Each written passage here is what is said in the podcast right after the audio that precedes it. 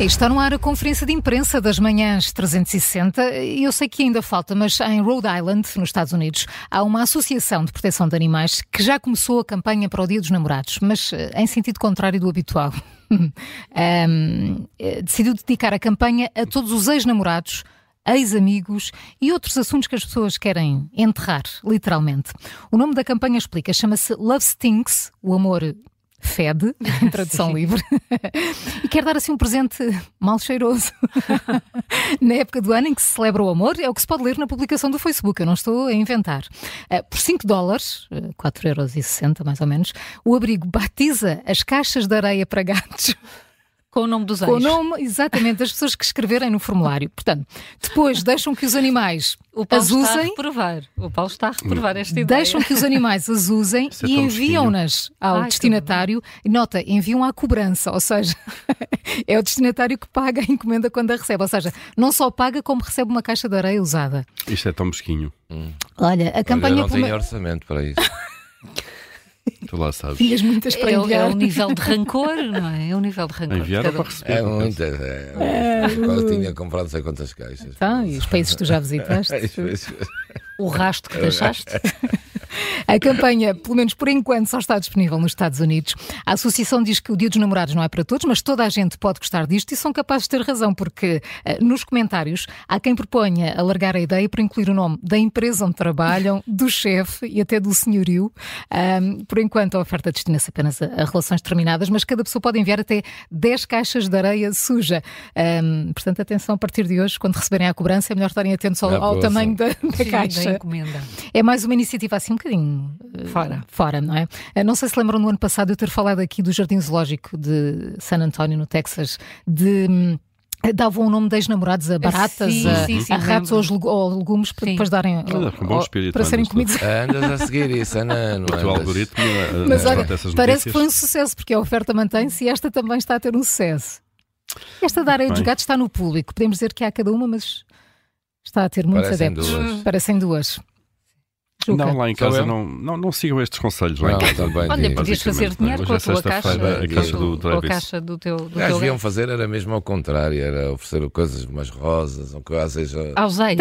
Mas isso já não é novidade. Rancor, não é? chatice, não sei o quê. Tá bem, já passou. Esta vida são dois dias, não passamos a dormir. O carnaval são três e está quase. É, e não passamos a dormir, então. Pronto. Conclusão. Dizes passas tu, passas a dormir. Ora bem, eu vou-vos dar conta aqui do que o Le Monde anda a fazer em França, o jornal. Anda a publicar uma. Já, já publicou duas partes, agora vai para a terceira, portanto, isto ainda tem sequência. Uh, só vos vou dar aqui umas ideias. Hum. Que é uma série, são quatro partes, chamada Mónaco, os Cadernos Secretos que são os cadernos de um senhor chamado Claude Palmero, que de 2002 a 2023 foi o administrador dos bens do príncipe. Ele era um dos confidentes de Alberto e nos seus cadernos a, a, aparentemente anotava muitas coisas, era quase um, fazia um diário.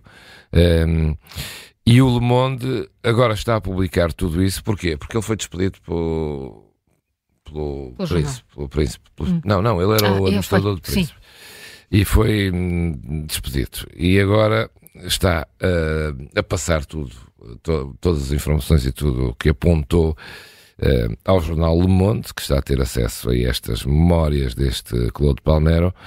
Uh, publicou coisas como dúvidas sobre os gastos de casamento real, real. Ele fala em 16 milhões de euros foram gastos naquele casamento que eu, devo dizer, fui lá fazer a cobertura. Foi mesmo? Sim, sim. É, pronto. Eu lembro. É que vocês podem estar Mas a pensar, eu lembro, aqui lembro, Estavas muito já nota. Estava muito, estava, estava, estava. É, se eu soubesse que gostava este dinheiro, eles iam ver. Agora vens para aqui assim. É, é. De contas que apareceram. Vocês não merecem mais? Que apareceram no orçamento do Principado, embora de forma discreta ou sem revelar em que coisas foram utilizadas. Esse Palmero descreve uma delas como que SAS, a Sua Alteza Sereníssima, ficou contente porque ele conseguiu recuperar os negativos de umas fotos comprometedoras, comprometedoras. Embora Palmero lhe diga, segundo o que está nos cadernos, que apesar disso pode haver outras réplicas dessas fotos, hum. ou de como ele próprio influenciou positiva ou negativamente a nomeação uh, pelo Presidente da República francês de altos cargos para o Mónaco, como é do seu direito também. Este Palmelo, este Palmero, que foi despedido pelo Príncipe, pôs o Principado em tribunal e está a exigir uma indemnização de um milhão de euros. O Príncipe já veio dizer eh, e fez um comunicado através do seu advogado que Palmer já tinha 67 anos, por isso já estava na idade da reforma e de qualquer forma a Casa Real tem direito a escolher os seus servidores e este Palmer já vinha do pai, já trabalhava com o Renier. Além disso, disse Palmer não tinha sido um bom administrador e a certa altura tinha em seu nome todos os bens da família do príncipe. O património da família não lhe pertencia e por isso também eh, foi despedido. Ou seja, este foi, trabalhou estes anos todos, era o confidente, foi despedido, eh, não só porque 67 anos é uma desculpa para a reforma, mas pelos vistos também se tinha apropriado, apropriado de alguns bens da família. E este Palmero, como fazia um diário, o diário agora está a ser publicado pelo jornal Le Monde, vai na segunda parte, ainda falta a terceira e a quarta, mas vai todo um escândalo no Principado do Mónaco por causa disto. Não se pode confiar em ninguém. É o que é. Olhem, no, no El País um, vem uma, uma história interessante. As Canárias estão a utilizar um reality show como estratégia para, para relançar o turismo. Primeiro, nós sabemos, houve a pandemia, não é? Depois, eh, lá, a pandemia foi em todo lado, mas depois, uh, nas Canárias, houve a erupção do vulcão de La Palma, que também afetou bastante o turismo, como é evidente, claro. e nos últimos anos as Canárias tiveram então um golpe muito rude eh, no turismo, que é o motor económico, obviamente, da, da, da região, representa 35% do PIB regional. Ora bem, e para, para, inverter estas perdas de 2020 e 2021, eh, o número de turistas caiu 71%, eh, as pessoas que chegavam à ilha. O Ministério do, do Turismo e Emprego optou por uma estratégia que vai muito além da, do, da tradicional brochura, dos spots publicitários e por aí fora, e então aventuraram-se na, na, produção de conteúdos e no consumo voluntário de entretenimento. O resultado é uh, Descobrindo as Ilhas Canárias, que é um reality show em que oito concorrentes de oito países, cada um do seu país, descobrem uh, então atrações da ilha através de várias provas. Este reality show, esta série, vai agora já para a sua segunda temporada, vai estrear precisamente hoje a segunda temporada, isto depois de ter sido o conteúdo mais visto na plataforma, uma plataforma japonesa alternativa, o Rakuten, em 2022, uh, eh, que é uma plataforma japonesa não só de entretenimento, com séries e filmes, também de, de comércio eletrónico e por aí fora. Um, a diretora de, de, projetos de marketing do turismo de, das Canárias explica a estratégia, diz que a publicidade costuma ser muito invasiva, intrusiva, nós sabemos isso, não é? interrompe, no fundo, as pessoas naquilo que elas estão a fazer, no intervalo da série ou do ah. filme, um, e, e ela diz que está mais interessada em encontrar uh, momentos de comunicação do público que seja mais receptivo às mensagens. Daí terem chegado a este formato. Um, Investiu-se então nesta estratégia, um, numa, numa evidente projeção internacional.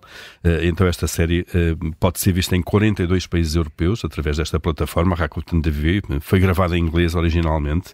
O, o programa é composto por sete episódios, nos quais os participantes, através de vários desafios físicos, aventuras, conhecem uh, uma ilha por episódio, uh, Lanzarote, Fuerteventura, Gran Canária, enfim, por aí fora.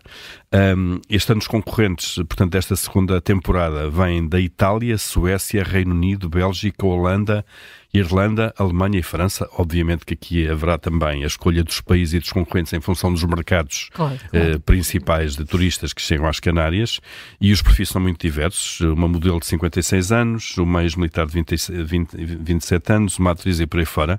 Já foram gravadas 400 horas de, de, de registro, eh, com imagens, obviamente, montanhas, florestas, selva, praia, falésias, mar.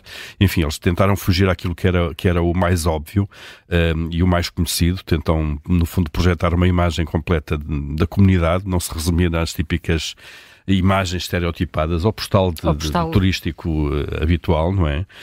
Um, no ano passado, uh, portanto, a primeira temporada, se quisermos, uh, teve 46 milhões de espectadores na primeira, nessa temporada. Foi o conteúdo mais visto no, na, na, plataforma Rakuten.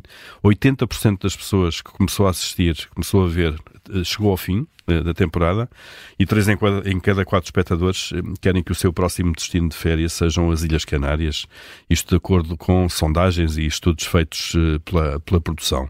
Bom, até que ponto é que este programa influenciou as, as, as recentes ou algumas das recentes visitas às ilhas? É, é, neste momento é impossível determinar. O certo é que uh, o elevado número de, de visitantes das Canárias em 2003 uh, tem subido, obviamente, já foram mais 1,7 milhões de visitantes eh, acima de 2019. Portanto, não se está a comparar aqui os anos da pandemia nem do vulcão, compara-se com 2019. Um, e pronto, uma estratégia diferente, neste caso de promoção do turismo, em que se está a entrar num, noutro tipo de conteúdos, aqui com um reality show. Está no, no El País. No El País.